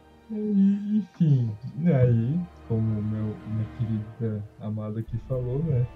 Eu fiquei histérico quando o Ted Bane apareceu, principalmente porque, como o Vebs disse, ele foi uma referência ao Lee Van Cleef, que geralmente era o vilão dos filmes de western, de faroeste, que tinha o Clint Eastwood. E é muito legal porque, em paralelo, o Ted Bane sempre, sempre em Star Wars, ele tá do lado errado. Ele é contratado pelo lado vilão da história. Quando a gente conheceu ele, ele foi contratado pelo Sidious, pelo, pelo Palpatine, para invadir o Templo Jedi. Ele já foi contratado pelo Dukan, pelo Dukan ele já fez parceria com o Moral e Val. Ele foi contratado pelos Caminoanos para sequestrar a Ômega lá em Bad Batch. E, então, assim, Que, o dia que ele apanhou, o dia que ele apanhou da, eu sempre gosto, sempre gosto de deixar isso bem o dia claro. que ele apanhou pra Fennec. Então, assim, ó, o cara, ele só tava do lado errado sempre. E agora, mais uma vez, ele foi contratado pelos Pikes. E aí ele chega lá pra dar um aviso. O cara, chega na, na, na maciota, né? O maluco, ele chega lá. Que a gente tá falando na live? Ele caminha. Mano, Mospelgo fica no meio do nada. O cara chega caminhando lá da puta que pariu, só pra chegar igual um fodão. E aí ele fala, né, que enquanto houver especiarias rodando, todo mundo vai ficar bem, ninguém precisa se machucar. E nisso ele fala pro Kobe Vente que, inclusive nessa hora eu gostei muito, que ele fala pro Kobe Vente que o Boba Fett não era para ele ajudar ele, porque o Boba Fett é um assassino desalmado que matou dezenas pro Império. E mano, isso é muito da hora, porque. Ah, Cara, a fa- a fala do Luiz me veio na cabeça agora. Por causa que o. o Cad Bane tá com, o tiro, tá com o tiro do boba na cabeça até hoje, né, Tá, cara? literalmente. Então assim, o, Caralho, Porque- filho da puta. Porque, pra quem não sabe, originalmente em Clone Wars ia ter um arco de dois episódios da luta do Cad Bane com o Boba, que seria onde o Cad Bane iria acabar sendo morto pelo Boba, e aí o Boba seria consagrado como o melhor caçador de recompensas da galáxia, porque na trilogia clássica ele era o melhor caçador de recompensas que tinha, só que ali na época dos prequels, na República, era o Cad Bane. Então, é... e o Cad Bane meio que foi o mentor ali do, do Boba, né? Então, é, ele acabou que superou o Cad Bane e nesse arco ele ia matar o Cad Bane. E isso justificaria aquele amassado que tem no capacete do Boba, porque foi decorrente dessa luta. Só que daí, é, esse episódio acabou não sendo finalizado, e aí, lá em Bad Batch, a gente vê que Cad Bane volta, mesmo depois da Ordem 116. Ele acabou é, não sendo morto, decidiram não descartar ele ali numa luta contra o Boba, ele acabou voltando. Porém, pelo que vimos, o duelo realmente ocorreu, porque no episódio de Bad Batch em que ele sequestra a Ômega, ele é, tem uma hora que ele perde o chapéu e a Ômega vê que ele tem uma prótese metálica numa parte da cabeça dele. Então, provavelmente, ele levou um tiro do Boba. E o doido é que, assim, o Cad Bane, ele é uma, totalmente inspirado nos pistoleiros de filmes de faroeste. E uma das maiores características de pistoleiros de faroeste, dos filmes, é a frieza. Os caras estão sempre frios, sempre na maciota, nunca perdem a calma, estão sempre tranquilos. Nunca se afetam por nada, por emoções. Nunca ficam pistola. E o que acontece? O Bane sempre foi assim. Tipo, você pedia pra alguém e não se importava. Porque ele tava acima, ele tava acima daquilo. Tipo, quando ele perdeu pra Fênix, ele não ficou tão pistolas. Mas a gente vê ali que quando ele fala do Boba, obviamente, ele chega a rosnar. A gente nunca viu o Bane rosnar. Ele chega a rosnar, tá ligado? Que o Boba era um assassino desalmado. Só contando mentira, tá ligado? Porque o Boba é a ferida dele, tá ligado? Porque o Boba era uma criança, ele tinha 13 anos quando ele e o Cad Bane lutaram. E o Cad Bane simplesmente era o melhor caçador de recompensa da galáxia e tinha 40 anos já. Já tinha experiência nas costas. E o Boba era uma criança, tá ligado? E agora o Cad Bane tá com 71 anos, tá ligado? E então, assim, é... Pela hora da morte, hein? É, e a expectativa de vida dos duros, que é a espécie dele, é de 80 anos. Então, assim, o cara já tá com o pé na cova. E, mano, ele tá com, muito puto com o Boba. Então, assim, vai ser muito, muito maneiro quando a gente vê o duelo dos dois. Porque vai ser o, o acerto de contas do século, tá ligado? E, é, e dele com a Fênix vai ser maneiro ainda também. Dele com a Fênix, porque a Fênix, ela ganhou do, do Cad Bane lá, tá pegando no ponto fraco dele, que é artes marciais, né? Porque o próprio Cad Bane fala pra, pra Fênix lá, né, no Batch, que ele- ela não tinha como vencer dele porque ele tinha mais experiência, e ela consente com isso. Ele fala, ah, tanto eu quanto tu, a gente sabe que não tem como tu ganhar de mim. E aí ela se liga nisso e aí ela começa a lutar com ele no corpo a corpo, que não é bem a área do Cad Bane. Então, é, vai ser maneiro ver ela novamente com ele. Vai ser muito interessante. E nós vemos aí nesse momento que tem essa cena de tensão bem faroeste do Cobb Vent com o Cad Bane. A gente vê que o Cad Bane tá de boa ali, enquanto o Cobb Vent tá muito nervoso. Apesar de ele ser um bom pistoleiro, ele é um pistoleiro amplo. Ele não é aquele tipo de pistoleiro que o Cad Bane é, que fica olhando olho no olho. E ele piorar o delegado do, do Cobb Vent tá todo nervosinho ali, né? Não, o cara. É. Cara, onde a gente vai descobrir que esse cara era amigo de alguém que produzia a série e falou, cara, deixa eu aparecer na série, pelo amor de Deus. Tá ligado? E, e, e ele apareceu pra fazer esse papelão aí, velho. Pode ser, porque assim, ó, o, o, Filoni e o Favreau são conhecidos por trazer quem eles gostam pra série, né? É tipo o James Gunn com o nepotismo dele, não. O James Gunn mete até o avó dele nas coisas. Então, assim, é, é, bem, é bem legal aquela cena porque a gente sente a tensão, tá ligado? E aí acaba que o, o Cad Bane ele acerta o, um tiro ali no, no Cobb Vent, no ombro, No ombro. e aí depois ele descarrilha tudo no delegado dele. Mano, ele- o ma- o maluco deu uma peneira, tá ligado? Deu seis tiros nele. Cara, tem uma frase do, do, do Cad Bane, assim, né? É maravilhosa, que é do nariz. Assim, Não sei se você tem ela aí. é assim que, que ele fala que não é pra eles meterem o nariz onde não são chamados. É. O cara não tem nariz. Ah, mano, é muito foda. Porque ele fala isso na seriedade, tá ligado? Sim. No foco, assim. Como é que ele respeitar o negócio dele, tá ligado? Mas, cara, é maravilhoso. Maravilhoso. E sim, Cad Bane, é, é- o lugar que ele aparecer é aqui, tá ligado? É, é, é tipo assim, é filonismo, tá ligado? É, e é um filonismo que conversa com o Boba Fett, tá ligado? É, apesar de ser, ser uma conexão ali por conta do mando, né? Mas, cara, né, a gente quer ver isso, a gente precisa disso, tá ligado? E assim, eu, preferência pessoal, queria que o Cad Bane morresse na mão da Fênix 4K, tá ligado? Só que eu acho que a história do, do Boba com ele é um pouco maior, vai acabar sendo os dois mesmo, né, velho? Ah, muito, muito. Tem, tem muita história ali do, do Boba com o Cad Bane. O Boba é o cara que sempre é, deixou o Cad Bane puto da cara porque tinha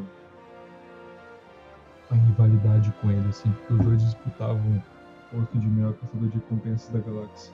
Então a história deles é muito mais embaixo, é, é mais de 30 anos de história, desde Clone Wars. Então vai ser dos dois mesmo. É porque assim, JP, cara, o Boba, pra matar o Cad Bane, ele não vai, tipo, lutar pra caralho e tal, assim, porque o, Boba tá na, versão Vebs, né? Boba barriguinha e tudo mais, assim. Então, mobilidade um pouco mais. Apesar de lutar corpo a corpo, a viu ele aprendendo com os Tusken lá.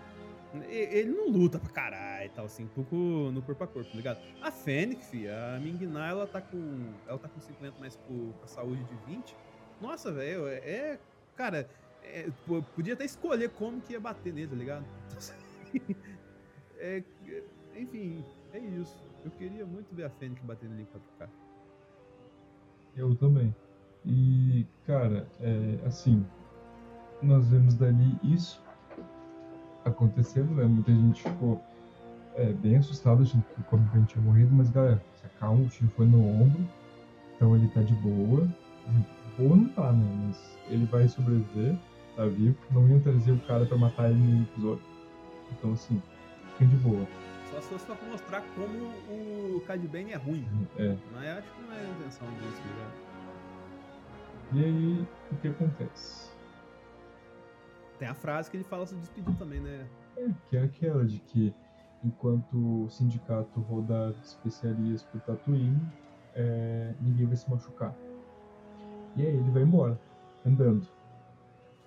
E aí depois corta para um plano ali, é, onde mostra a cantina da Garça, da Garça Free, onde mostra ali os Pikes levando uma a, a sorveteira lá, e aí o droidzinho é, Toda a nossa solidariedade a Carol Jacuzzi. toda a nossa solidariedade para o Jacuzzi, que o droidzinho ele fala, né? Pô, vocês esqueceram da cantona de vocês. E aí nisso corta ali pro plano de fora da cantina e explode tudo. E aí nisso ficamos na dúvida se é que ela morreu, se é que não morreu, se é que o Max Rebo morreu também. Assim, o Max Rebo eu acho que não, porque que nem o Web falou. Toda vez que ele que entra na cantina, dá um plano nele. E não deram um plano dessa vez. Então ele podia estar de folga, como o Gabs diz. Ele pode ter se escapado. Cara, o... tem do- dois pontos nesse. Primeiro que pelo, pela saúde da família da Gabi Orsini, pela Gabi Orsini, eu acho que o Max Rebo não morreu não, tá ligado? Acho que ele, ele devia estar de folga. nesse dia. E, e segundo, cara, que a edição dessa cena, ela é muito traíra, tá ligado? Porque mostra tudo de dentro e a explosão é só de fora. Cara, e é um corte seco, assim, tá ligado? Pra dar aquele impacto, assim. E você não tem, tipo assim, a gente não sabe, vai que aquela sorveteira lá começou a pitar antes de explodir, tá ligado? Exato. Deu tempo da galera esconder atrás do balcão, assim. Então pode ter acontecido várias coisas, ligado? Então, tipo, a cena nos leva a crer, de proposital mesmo, que explodiu e todo mundo morreu ali. Mas, principalmente em Star Wars, se não tem corpo, não tem morte, né, velho? Exatamente. Star Wars é, é- funciona à base disso. Não tem corpo, não tem morte. O próprio Boba é a prova disso. Então, é, eu, eu acho que ela não morreu, nem o Max Rebo também. Pelo menos os dois não, porque eles são mais importantes. Continuando, é, aí, depois disso, cortamos então pro plano, acho que mais polêmico desse episódio, que foi nada mais, nada menos ali do que o final, né? O que acontece ali no final deles? Ah, no final, o Filoni fez o universo de Star Wars que ele queria, tá ligado? Ele fez o canon dele. Foi... É, galera, ali no final do episódio o que acontece? O Luke e o Grogu estão ali dentro do templo e o Luke dá duas opções pro Grogu. Ele mostra o sabre do Yoda, pois é, o Luke tem o sabre do Yoda guardado. Ele fala pro Grogu que pertencia ao mestre dele, que era da mesma raça do Grogu e que era adequado para ele porque era um sabre menor, que é o sabre Shoto, quando um sabre desse tamanho, que é menor. E aí ele dá a opção pro Grogu escolher entre o sabre de luz do Yoda e a malha de Beskar que o Mando mandou. E ele, só que antes de ele dar o aviso, o Grogu tá indo em direção à malha de Beskar. Só que ele fala, só tem um aviso. Tu tem que escolher um ou outro. Se tu escolher o sabre de luz, então tu vai tu tem que saber que tu vai se dedicar a uma vida de treinamento que vai demorar muito tempo para dominar as habilidades e que talvez tu nunca mais veja aqueles que tu gosta, aqueles que tu ama. Mas se tu escolher a malha, então tu vai se entregar às tuas paixões e às pessoas que tu ama e não vai poder trilhar o caminho dos Jedi. E o episódio termina nisso, com a carinha do Grogu e ele indeciso. Então, Sim. e, e aí o que acontece? O pessoal ficou bastante. teve um alvoroço por conta disso. Por quê? Porque o sabre do Yoda, como vocês bem se lembram no episódio 3, quando ele tá lutando contra o Sidious, contra o Palpatine lá no Senado, ele deixa o sabre dele cair e depois o chão mas ele com o sabre, ele perde. né? Só que o que acontece? Em 2017 lançou um quadrinho do Vader, que é a segunda linha de quadrinhos dele, a Vader V2, Dark Lord of the Sith, que logo na primeira edição ali, quando o Palpatine e o Vader estão caminhando pelo Palácio Imperial, que era o, o Templo Jedi, a gente vê lá fora o do Templo Jedi, o Mazameda, que era aquele chagriano, que é aquele alien azul que sempre com, Maz, com o Palpatine trilogia Prequel ali, que era o conselheiro dele, né, que depois virou o grande vizir dele. Ele ali em praça, em praça pública, na frente de uma multidão, está fazendo um discurso sobre a nova ordem que o Império vai trazer. E nisso ele está com o sabre do Yoda na mão e joga no incinerador e queima. E aí, é, o sabre que tinha sido destruído então, do Yoda. Só que o que acontece? É, em 2016 lançou um guia chamado Star Wars Complete Locations, que nesse guia fala que o Yoda guardou o sabre dele em Dagobah, então tinha esse conflito de informações. E o pessoal do Story Group da Lucasfilm, que é responsável por fazer as histórias serem coerentes, tá pelo menos tenta, né? Não tá conseguindo muito bem. Não consegue. E aí. Não Não consegue. E aí, os próprios membros do Story Group falaram que a versão do guia é levada mais a sério porque eles acreditam que um Jedi com 900 anos, que treinou tantos Jedi, teria mais de um sabre de luz durante sua vida. Ele teria construído mais de um durante sua vida. E é, e, e é triste um pouco isso, porque a gente tem que ir pro Twitter ver a opinião do- dos profissionais da Lucasfilm para Ah. saber o que levar a sério ou não, para saber o que é válido ou não. Mas enfim, o que acontece é que, tá, beleza. Levamos o, a explicação do guia mais a, a sério do quadrinho. O sabre do Yoda não foi destruído, ele guardou com ele em Dagobah. E aí o Luke pegou. E teve um alvoroço também por conta da, é, da atitude do Luke, né, deles, que é, o pessoal ficou bastante chateado porque é, isso remete muito ao que a gente viu lá nos prequels com os Jedi, né? Muito, ser muito 880, ser muito radical. E eu acho isso muito bom porque serve de base para justificar o Luke amargura, amargurado lá no episódio 8, né? Dele se arrependendo do que ele fez, dizendo que ele era arrogante e tal. O que tu acha? Cara, total, velho. Assim, o, esse lance do, do Luke é uma construção. A gente acha que. Porque primeiro a gente não teve essa construção.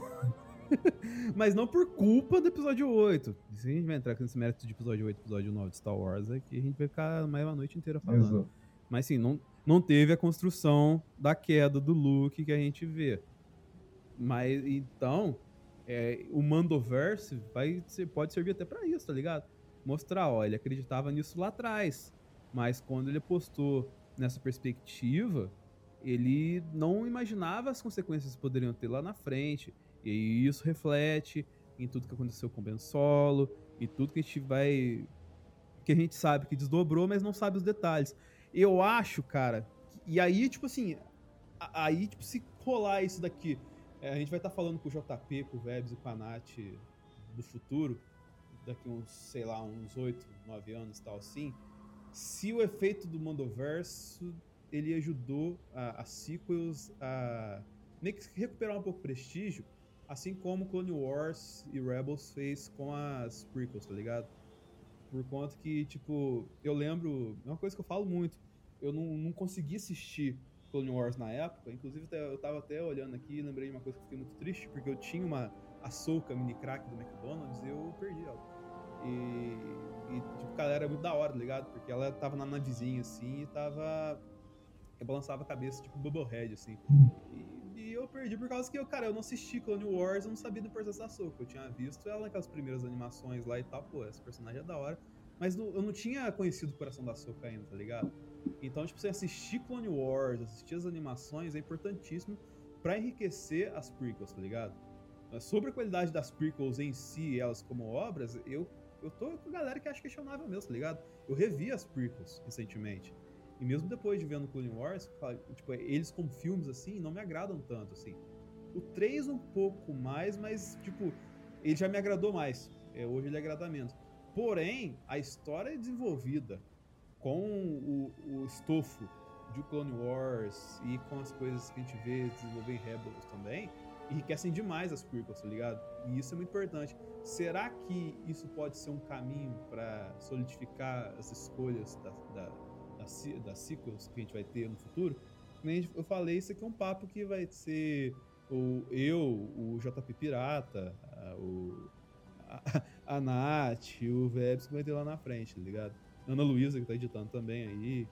V vamos ver daqui 10 anos como é que vai ser isso. Vai que, vai que surge uma animação também, tipo Clone Wars do, das sequels. A gente não sabe. Que vai ter que ser uma hora, vai ter que ser mexido, né, cara? Não é possível que eles vão deixar isso ao lento. É, eu acho que o papel que Clone Wars teve nas prequels é o que essas séries estão tendo com as sequels. Porque esse papo de descanonizar, mano, óbvio que não, essas séries não estão descanonizando sequels, só estão afirmando ainda mais, tá ligado? Mostrando que é aquilo mesmo. E a gente vendo esse look mostra ainda mais isso. Porque a gente vê que ele está consolidando a base dele para os futuros fracassos que ele vai ter com o sobrinho dele que vai resultar no, na catástrofe que aconteceu que acabou fazendo ele ir pro exílio. E, enfim, é, terminado o episódio aqui, é, Denis, o que, que tu espera pro último episódio de Book of Boba? Tu acha que o Boba vai aparecer?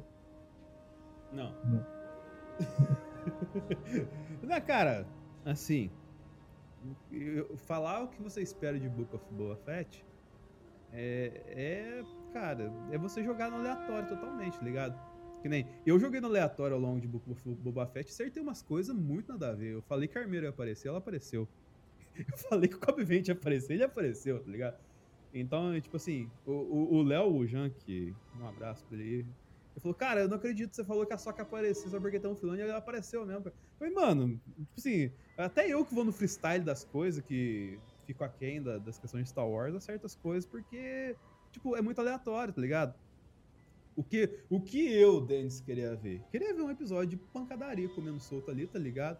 Tipo, do, do, batendo nos Spike ali e tudo mais, e meio que mantendo a ordem momentânea do, do território que seria do Boba ali, só que o, com desfecho mostrando um problema maior, que esse confronto ia ser só um confronto qualquer, tá ligado? Um primeiro confronto de uma história do Boba ali, que a gente teria mais dobramentos em outra série até pra um inimigo maior, que aí talvez seja uma Aurora Escarlate da vida, assim, tá ligado? Mas, cara, eu não duvido nada que seja, sei lá, meio episódio do. falando da escolha do Grogu, tá ligado? E, e aí, tipo assim, mais meio episódio pra mostrar o Cobb recuperando, assim, e, juntando a tropa e chegando até o palácio do, do Boba e a, a série acaba com o, a preparação do confronto com o Spike, tá ligado? E mesmo assim vai ser bom porque os caras vão saber executar. então, assim, cara, pode rolar de tudo. Tem a visão que eu queria, a visão que pode ser, tá ligado? Eu queria saber o que você pensa, JP. Cara, eu acho que o último episódio vai ser de porradaria. Eu acho que não vai ser, tipo, a guerra que eles estão falando que vai ter entre, com o sindicato e com a galera do Boba.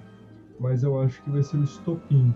Eu acho que vai ser, tipo, uma mega batalha ali que vai ocorrer que vai acabar resultando daí na guerra que vai ser na segunda temporada, porque eu creio sim que vai ter uma segunda temporada de of Boba, acho que não vai dar pra encerrar tudo isso numa temporada só, o personagem do Boba não foi tão desenvolvido assim, e é, eu acho que vai ser parecido com The Mandalorian, porque The Mandalorian, a primeira temporada ali, é, o último episódio dá estopim para a guerra contra o Moff Gideon, não é, não é durante a série que tem ali.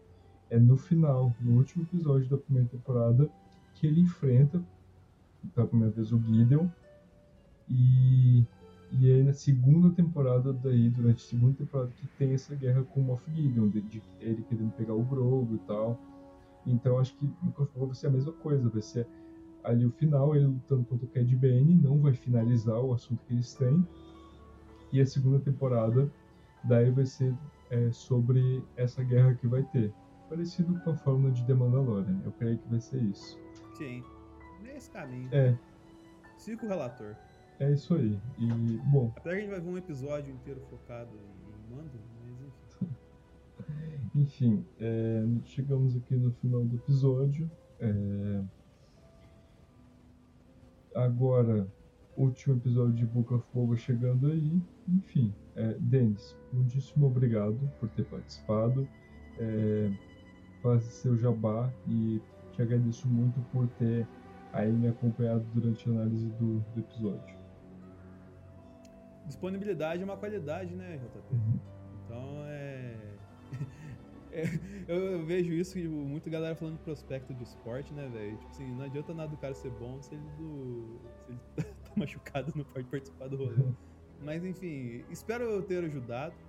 E uhum. também peço desculpas mais uma vez ao, ao pessoal aí. Pô, espero um cara que che... Pô, ia saber das picas. Não, não, eu, eu sou só um analisador. Sou, sou, sou, só um YouTube. E eu agradeço muito por estar com vocês aqui. É, e convido para vocês estarem conosco na live da quinta-feira, 19 horas. Onde, tipo assim, eu falei semana passada que o João estaria e o Mando. O, o João teve que adiar para essa semana. Então o, o João já deve estar aqui. O Mando esteve tá, na última semana. Pra, pra galera Foi maravilhoso. A gente está gravando aí, depois de, fazer a live com isso, legal? Porque assim, vamos veio, supor que veio, esses 12 pikes que desceram ali sejam só os 12 pikes mesmo. E aí eles de, derrotam ele, assim, numa luta da hora, legal, no episódio então, bacana. Mas assim, eles se preparam para vir mais e não vêm mais. E aí eles descobrem que, na verdade, tem uma organização maior que os pikes no rolê, tá ligado? Que vai ser só abordada numa segunda temporada. Aí vem Aurora Escarlate, vem aqui é. JP. Tá ligado? Então, tipo assim, uma é, coisa que, tipo, talvez eles estejam se preparando pro negócio, mas o buraco é muito maior. Pode ser, Mas porque. será que a Aurora Escarlate apareceria nesse tempo de Star Wars? Porque, Sim. porque o Han Solo era novo quando rolou a Aurora Escarlate junto Mas- com a Kira aparecendo Mas, lá te- no teve, filme do Han teve- Solo. mas teve alguns lances disso já. Mas né? a Aurora Tipo, Escarlate. A Aurora Escarlate O- apareceu agora nos quadrinhos. É verdade, é verdade. tem razão. Inclusive, mandando um abraço pro João Jedi, que ju- junto com.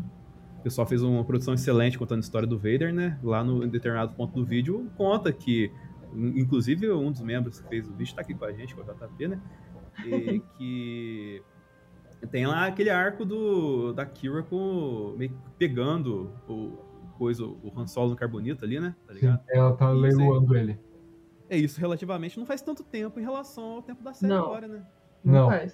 É, isso acontece logo depois de Império Contra-Ataca. É, Império Contra-Ataca e Book of Boba, o The Mandalorian tem uma diferença de seis anos. É, tanto que o Bibo Futuro não ficou tanto tempo depois do job. É, ele ficou cinco anos depois. Então, é, ali no arco que voltou a Aurora Escarlate sob o comando da Kira, é, como tu falou, foi ali no arco de War of Bounty Hunters, que é um, um arco de quadrinhos, tipo um crossover de vários quadrinhos da, da Marvel, de Star Wars, onde eles estão brigando meio que numa corrida para ver quem pega o Han em Carbonita. E aí a Kira ela entra no meio, consegue pegar o, o Han e começa a é, leiloar ele. E o Vader se mete no meio, né? Briga inclusive com a Kira, eles lutam, eles chegam a lutar. Então é bem possível que ela apareça, porque inclusive é, semana passada a gente teve vazamentos aí de, de fotos da Emilia Clarke, que foi a intérprete da, da Kira em solo. A gente viu fotos dela no set da série da Marvel, a Secret. Invasion, que é a série que vai ter o dos Screws. Na Então- Disney ela tá. Então, é, então na Disney ela já tá. Então seria pular de uma série pra outra. Então. É, e assim, você pode, vamos colocar, colocar um pós-crédito ali, né? Tipo assim, sei lá, o, ela, o povo relatando o que aconteceu com os Pikes, que surgiu um novo cara tal assim, e aí mostra, é hora de agir diferente, alguma coisa assim, claro. Uma coisa assim, tá ligado? Dá, dá só um, dá um pós-crédito pra ela. Assim. pós-crédito não sei, porque Star Wars não tem isso, né? Mas no final, assim, com certeza, Mas eu acho que poderia aparecer. a gente tá vendo uma série aqui que é proveniente de um pós-crédito, né? É verdade. É verdade. Book of Boa apareceu como um pós-crédito da segunda temporada de Mandalorian. Lembra? No último episódio, apareceu no final. Ah, tá, verdade. Desculpa. Verdade. é verdade. É verdade. Eu não tinha perdão. lembrado disso também. É. Boa, boa deles, a gente não tinha lembrado É dessa. verdade. Então, é verdade. Pode aparecer um, um pós-crédito aí. E com certeza vai envolver um inimigo muito maior. Porque o Mandoverse é sobre isso. O inimigo agora é outro. Mas é o Mandoverse é sobre isso, sobre a ameaça que o Tron e o Ezra estão enfrentando nas regiões conhecidas e a galera vai se unir para ajudar eles. É aquilo que eu conversei com o João Jedi uma vez, que o Mandoverse está adaptando a trilogia Tron. Tipo, Gosto. live action. Então, o inimigo, de qualquer jeito, é muito maior, não é tipo a galerinha ali que sobrou do Império. Então, com certeza, pode ter a Aurora Escarlate envolvida nisso, porque os Pikes eram fantoches dele, deles, querendo Até ou não. porque o, o próprio Boba eu disse na, na série que o, o vácuo é um inimigo, né? Porque, porque quando tem um vácuo, alguém quer assumir o poder. Então, assim, o Império caiu, né? Então, imagina quantas organizações ao, ao redor da galáxia não estão interessados nesse vácuo deixado pelo Império de poder. Pois é. Terminemos então? Então é isso, né? Eu queria fazer um convite ao caro ouvinte que está com a gente. Primeiramente, agradecer pelo convite aqui, estar com vocês aqui. Sempre um prazer estar com o Nath, JP e Ana Luísa também editando aí. E o Vebs, que está sempre entre nós. O, o verdadeiro Nick Fury da, da nossa geração. É, então, assim, o, o convite que eu quero fazer é o seguinte: é, na quinta-feira estaremos na live eu, Vebs, JP, provavelmente alguma das garotas, e não só nosso querido Mando do canal do Mando, mas também João Jedi no analisador. Quinta-feira, às 19 horas, comentando o episódio 6, que é o episódio do filonismo. Então, entendeu? Então, esse é um dia muito especial lá no analisador. Espero vocês na quinta-feira no analisador, às 19 horas, pra gente falar desse episódio 6 com convidados especiais, num episódio especial, porque o filonismo vive. E eu quero as melhores pessoas possíveis pra comentar isso com a gente. De fato. Não só na live, mas nos comentários também. Então Sim. vem com a gente, que vai ser muito divertido. Dessa vez vai ser o analisador com o analisador, porque no episódio de Boba Fett sem o Boba Fett, quem apresentou fui eu. Inclusive, eu gostaria de agradecer mais uma vez. Dona Imagina, amigo. Eu e, Vex aparecemos. Vebs Jr., que, que conduziram a conversa lá. E também o Luiz, que esteve lá. A, Elis, que, que apareceu também. Até o Marcelo. O, é, o Marcelo, querido Marcelo, que tá mais no Marcelo saiu do tá mais analisador. É, tá mais analisador do que no Jedi Center. E até o esforço do Thiago, que tentou conectar, mas não conseguiu. Porque ele não consegue. É, mas isso acontece, tá Não consegue, né, Moisés? Então, isso, mas isso acontece, a gente entende. Você, Thiago, um abraço pro Thiago. Aí, e espero vocês lá, tá ligado? Pra fazer essa live especial com a gente e se divertir também. Então é isso aí, muito obrigado pela tua participação. Eu ia falar pra tu fazer teu jabá, mas tu já fez todo o trabalho, né? Gente, por então, favor, vai dar amor pro Denis lá no analisador, hein? Like, né? Porque like é mais importante que amor. É. Assim. É, amor sim, envolve like, compartilhamentos, não, não, inscrições. Não. É, o, o, like e a inscrição é a forma que o robô entende o seu amor para conosco. Exato. E visualização, principalmente. Por favor. A gente tá sempre lá, então vai lá. É... É, inclusive, além disso, tô, fiz jabá, né? Tem as lives de Peacemaker também rolando lá. Só eu tô fazendo lives de Peacemaker, então cola com a gente lá que tá, a série tá bem da hora. Quero levar o Vebs um dia lá, porque cada coisa que acontece no episódio é coisa que o Vebs fica falando 5 horas direto. Eu quero levar um dia pra falar de Peacemaker lá. E vai ter cobertura do Oscar, tem muita coisa legal chegando no analisador também. Enfim, é, Nath, faça as suas considerações aí. As minhas considerações são: o episódio foi bom, maravilhoso, perfeito. Bryce Dallas merece todo o amor do mundo. Sigam Vozes da Força em todas as plataformas agregadoras de podcast. Ouçam todos os episódios. Sigam o Voz no Insta também. E siga a gente também, eu e JP no Instagram, porque a gente posta umas paradas legal. Só um pouquinho. Muito bom. Então é isso aí. Espero que todos vocês tenham gostado do episódio e que a força esteja com vocês. Ou This, is the, way. way.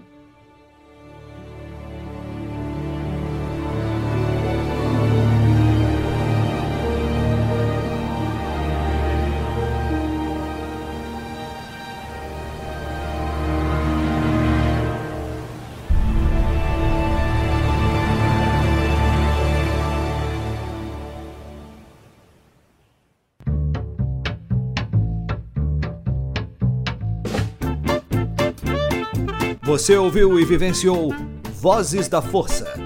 Por hoje é só. E que a força esteja com você sempre. Aqui é o comandante Paul Dameron desligando.